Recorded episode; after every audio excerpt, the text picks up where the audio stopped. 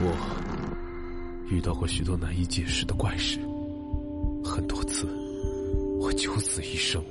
现在，让我带你们进入那些骇人听闻的故事里。欢迎收听喜马拉雅独家制作播出的《怪谈百物语》，我是挑帘秀。王太长是江浙一带的人，他童年时有一次白天在家卧床休息，忽然天色变得黑暗，雷电交加，一只比猫大点的动物跳上床，躲在他身边，辗转不肯离开。一会儿雨过天晴，那动物便下床溜走了。这时他才发现，那并不是猫，怕的不得了，隔着房间喊他的哥哥。兄长听他讲明事情原委，高兴的说：“兄弟，你将来一定会做大官的。这是狐狸来靠着你的护佑躲避雷劫啊。”后来，王太长果然少年就考中了进士，从知县一直做到了监察御史。王太长有个儿子，名叫元丰。是个傻子，直到十六岁了，连男女都分不清，而就因为傻，乡里人谁也不愿意把女儿嫁给他，因此，王太长很是发愁。有一天，一个老妇人领着一个姑娘找上门来，说是愿意把自家女儿嫁给王家做媳妇儿。那姑娘满脸带笑，漂亮的像天上的仙女。王太长自然非常高兴，问那老妇人姓名。她自称姓于，女儿名叫小翠儿，已经十六岁了。商量聘金时，老妇人说：“这孩子跟着我，吃糠咽菜都不能管一顿饱饭。一旦搬进你们家这高房大屋里，还有丫头仆妇供他使唤，山珍海味随他享用，只要他舒心如意。”我就安心了，这不是卖青菜还要讨价还价吗？王夫人听了自是大喜，热情的招待了他们。老妇人叫女儿拜见了王太常夫妇，吩咐道：“这就是你们的公公婆婆，你要好生侍奉他们。我先回去三两天，以后再过来。”王太常叫仆人备马相送。那老妇人说：“他家离这不远。”就不必麻烦了。说完，就出门径直走了。小翠儿倒也没有显出悲伤和依恋不舍的样子，就在带来的小箱子里翻寻花样，准备做一些女工。王夫人见她落落大方，心里很是喜欢。过了几天，那个老妇人却并未如约而来。王夫人问小翠家住哪里，她却一副憨憨傻傻的样子。说：“不知道家住在哪儿，更不知怎么个走法。”王夫人便收拾了另外一个院子，让小夫妇完婚。亲戚们听说王太长这么大官，竟然找了一个穷人家的女儿做儿媳妇，不仅暗地里嘲笑了一番。可是，他们见到小翠伶俐漂亮，都大吃一惊，从此再也不敢非议了。小翠很聪明，会看公婆脸色行事，老夫妇也特别疼爱她，唯恐她嫌弃元丰是个傻子。小翠儿却每天有说有笑，满不在乎的样子。不过啊，小翠太爱玩了，她用布缝个球，穿上小皮鞋，踢着玩，一踢就是十几步远，再忽悠元丰跑去捡球。元丰和丫鬟们跑来跑去，累得满身大汗。一天，王太成偶然经过，球从半空中飞来，啪的一声，正好打在他的脸上。小翠和丫鬟们赶忙溜走，只有元丰还傻乎乎的跑过去捡球。王太长大怒，捡起一块石头扔过去，正好打中儿子。元丰被打的趴在地上，又哭又闹。王太长回到房里，把事情经过和夫人说了一遍。夫人过来斥责了小翠一顿。小翠却满不在乎，低头微笑着，两只手指在床沿上划来划去。夫人走后，他又照样胡闹，把胭脂水粉抹在元丰脸上，画的五颜六色。夫人一见气急了，把小翠叫过来怒骂一顿。小翠却靠着桌子玩弄衣带，既不害怕，也不吭声。夫人实在无可奈何，只好拿儿子出气，把元丰打得大哭大叫。小翠这才变了脸色，跪在地上求饶。夫人消了气，丢下棍子就走了出去。小翠把公子扶到卧室里，替他掸掉身上的尘土，拿手绢擦干泪痕，又拿来红枣栗子喂给他吃。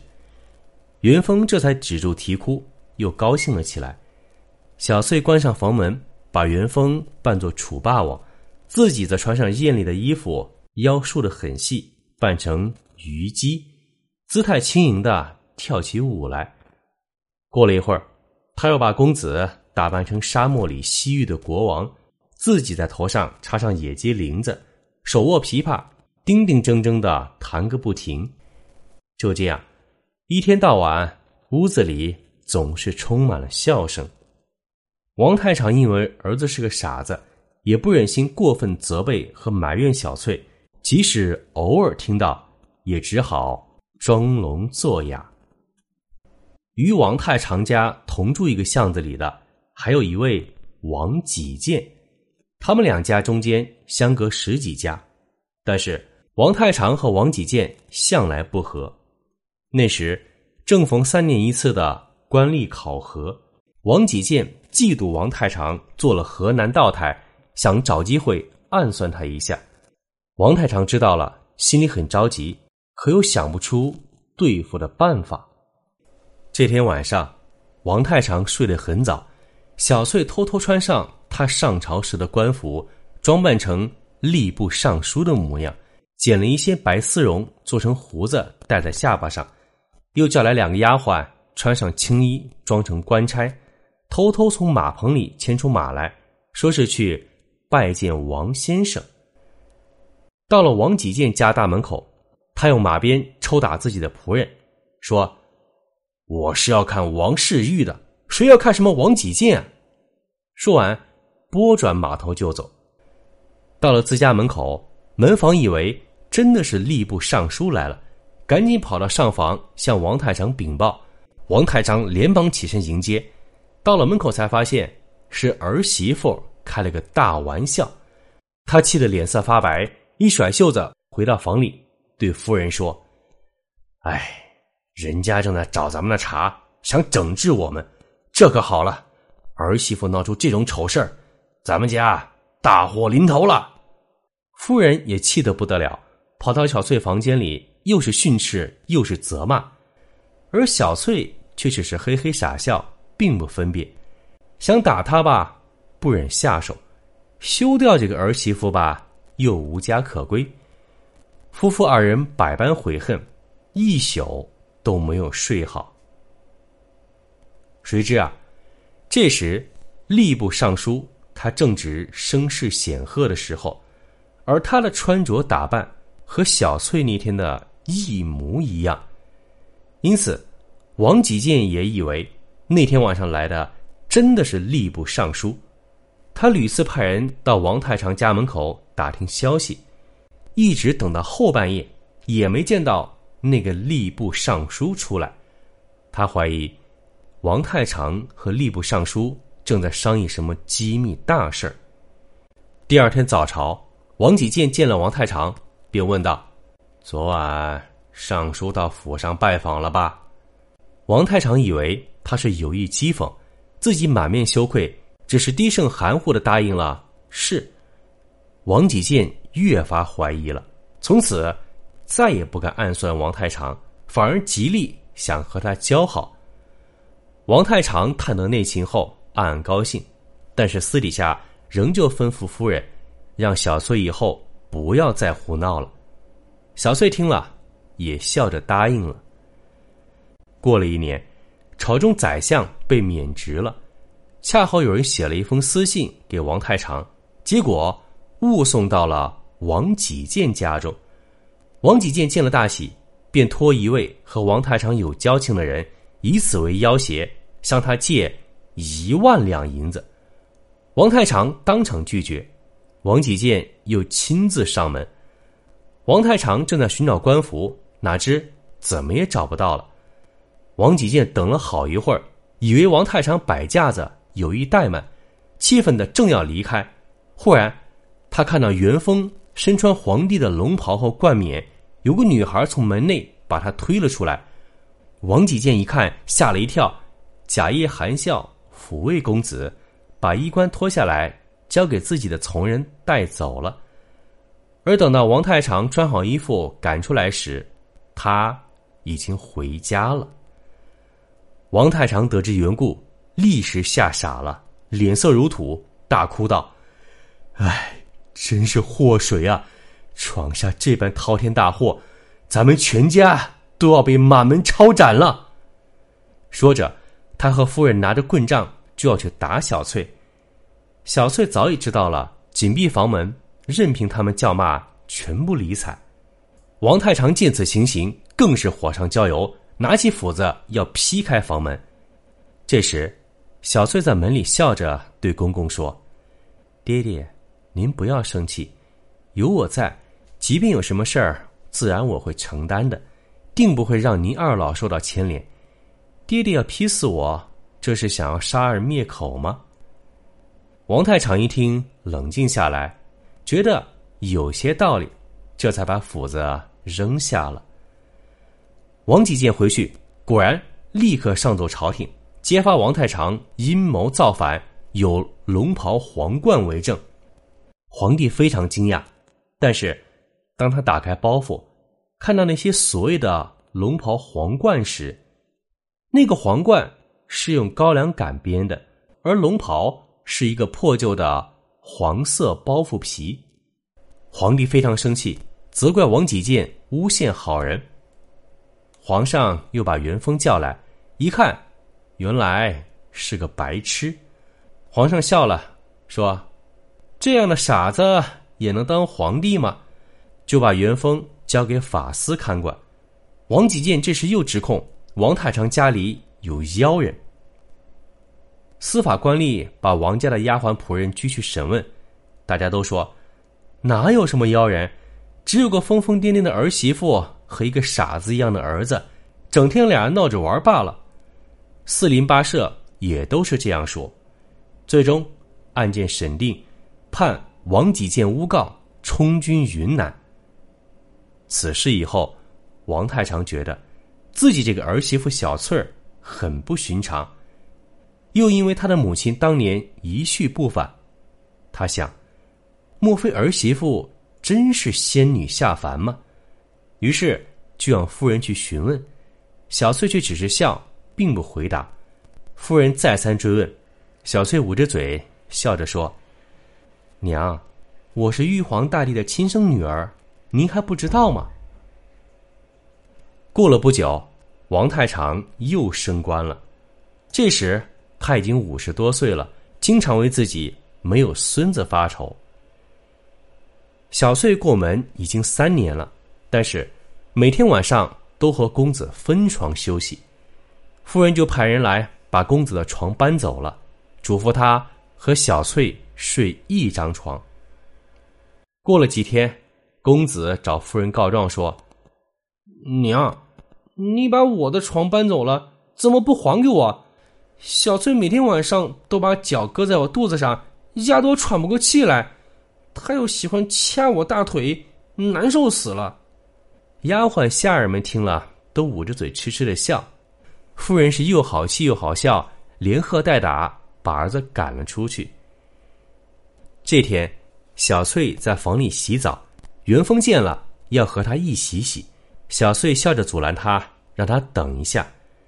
等他洗完澡出来后，把热水倒在大缸里，然后给元丰脱去衣服，和丫鬟扶着他进到了浴缸里。公子觉得非常闷热，大叫着要出来。小翠不听，用被子给他蒙上。过了一会儿，没有声响，打开一看，公子已经被闷死了。小翠却很坦然的笑着，一点儿也不惊慌。她慢慢把公子抬出来，放在床上，给他擦干身子，然后盖上两床被子。夫人听到下人报告，说儿子洗澡被儿媳妇给闷死了，嗷嗷哭着跑了过来，骂着说：“疯丫头，你怎么把我儿子给弄死了？”小翠却微微一笑说：“这样的傻儿子还不如没有呢。”夫人一听这话，更是气得发疯，用头去撞向小翠。丫鬟们连忙把夫人拉开，正闹得不可开交。一个丫鬟突然说：“哎呀，公子起来了！”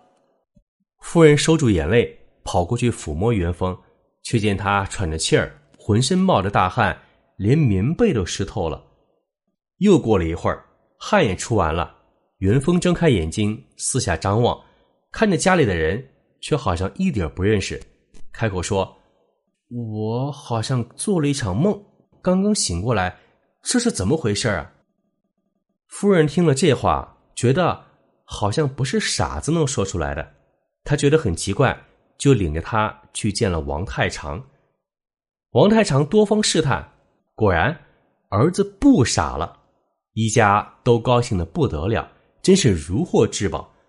老两口偷偷叫仆人把原先抬走的床再抬回去，放在原处铺好被褥。第二天再去看时，那床被褥却一动没动。从那以后，元丰的痴傻再也没有出现过。夫妻二人生活的非常和谐，同出同进，形影不离。又过了一年多，王太常被王吉建一党的人弹劾，罢了官，还要遭受处罚。王太常家中有个广西巡抚赠送的玉瓶，价值几千两银子，他准备拿出来贿赂大官，祈求减轻处罚。小翠很喜欢这个花瓶，经常拿在手里玩耍。有一次，一不留神掉在地上，摔了个粉碎。她十分羞愧，忙跑去告诉公婆。老两口正在为丢官而烦恼，一听玉瓶摔碎了，气上心头，齐声责骂小翠。小翠非常生气，走出房门，对元丰说：“我在你们家这么多年，替你家保全的不止一只花瓶。”怎么这点面子都不给我？老实说，我并不是凡间女子，只因为我母亲遭受雷劫时受了你父亲的庇护，又因为我们俩有五年的缘分，这才让我来到你家。一则是报恩，二则是了却这一点心愿。我在你家这么多年，不知遭了多少骂，真是数也数不清了。我之所以没走，是因为。我们俩五年缘分未满，事到如今，我还能待下去吗？说完，小翠气冲冲的走出了门。元丰追过去，小翠已经不知去向了。王太常也觉得自己做的太过分了，但是后悔已经来不及了。元丰走进屋里，见到小翠用过的脂粉和留下的首饰，睹物思人，嚎啕大哭。他白天不吃饭，晚上不睡觉，眼见着一天天瘦下去。王太常很着急，想尽快为他续弦，以便解除他的悲伤。可是元丰依旧高兴不起来，没办法，只能找来一位名画师，画了一张小翠的像，每天供奉祷告。就这样，过了差不多两年，有一天。元丰偶然从外地归来，当时天色已晚，明月当空。村子外面原来有他家一座花园，他骑马从墙外经过时，听到院里有说笑声，便停下来，坐在马上，隔着墙朝里望去。元丰看见有两个姑娘正在花园中戏耍，因为月亮被云彩遮着，朦胧不清，看不太清楚。只听到一个穿绿衣裙的姑娘说：“死丫头，把你赶出去！”另一个穿红衣服的姑娘说：“这是我家的花园，你反倒赶我，到底该赶谁呀？”绿衣姑娘又说：“哼，你真不害羞，不会做儿媳妇，被人家休了，还敢冒然是你家的花园？”红衣姑娘又说：“那也总比你这没主的老姑娘好多了。”元丰听他们的声音，其中一个很像小翠，连忙喊她。绿衣姑娘一边走一边说：“好了好了，我不跟你争了，你的汉子来了。红衣姑娘走过来，果然正是小翠。云凤一见，高兴极了。小翠让她攀上墙头，接她过去，说：“哎，两年不见，你竟瘦成这样，只剩皮包骨头了。”云峰握着她的手，泪流满面，把思念之情详细的说了。小翠说：“我都知道，只是没脸再进你家大门。我今天跟大姐在这游玩，没想碰到了你。哎，可见……”姻缘是逃不掉的。元丰请他一同回去，小翠不肯，请他留在园中，小翠这才答应了。元丰连忙打发仆人回家禀告夫人，夫人一听又惊又喜，便坐着轿子赶了过来。他一走进花园，小翠便跪拜迎接。夫人拉着小翠的胳膊，老泪纵横，真诚的检讨自己以前的过错。简直不能原谅自己。夫人又说：“小翠啊，如果你心里不怀恨我，请你跟我一同回去，让我的晚年也能得到些安慰。”小翠却坚决推辞，不肯答应。夫人说：“这花园太荒凉，打算多派几个丫鬟过来服侍他。”小翠说：“别的人就不用了，只要原先那两个丫头。”我跟他们相处时间长了，很相信他们俩，就让他们来吧。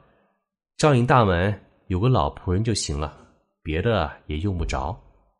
夫人就按照小翠说的做了，对外人就说是元丰在花园里休养身体，每天送给他们食物和日常用品。小翠经常劝元丰另外娶亲，元丰却坚决不从。就这样。过了一年多，小翠的面孔和声音渐渐的跟从前不一样了。把画像取出来一对比，简直判若两人。元丰非常奇怪，问他为什么。小翠说：“你看我和以前相比，是不是更美了？”元丰说：“你现在美倒是美了，但是跟以前完全不一样了。”小翠说。你这意思是说我老了？元丰说：“你才二十多岁，怎么会老呢？”小翠笑了笑，把画像烧了。元丰要去抢，但是已经烧成了灰烬。有一天，小翠对元丰说：“公公说我到死也不会生孩子。现在父母双亲都年老了，你又孤零零一个人，连兄弟也没有。”我不能生育，怕要耽误你们的宗嗣，你还是另娶一方妻子，早晚可以侍奉公婆。你两面跑跑也没有什么不方便的。元丰这才答应了，就向钟太史家求亲。迎亲的日子很快就到了，小翠给新妇做了新衣服和鞋袜，然后送到钟家去。新娘一进门，大家惊奇的发现。她的容貌、言谈和举止，竟然跟小翠一模一样。元丰也十分惊奇，再到花园去找小翠，小翠已经不知去向。问丫鬟，丫鬟拿出一块红巾，说：“娘子说她回娘家了，留下这个让我交给公子。”元丰展开红巾，上面系着一块玉珏，这是表示他要永远。和元丰分别了。元丰知道他不会再回来了，便让丫鬟带着回去。元丰时刻想念着小翠，幸好见到自己的新娘，就犹如见到小翠一样。直到这时，元丰才明白，和钟家女儿成亲的事儿，小翠早已料到了，因此他先化成了。钟家姑娘的模样，这样就可以安慰元丰后来对他的思念了。好了，今天的故事就说到这儿。对了，修哥现在每周一、三、五会更新《西北乡村鬼事录》，二、四、六更新《明清异闻录》，一二三四五六七更新《山海经》第十季。记得订阅收听，多多评论哦。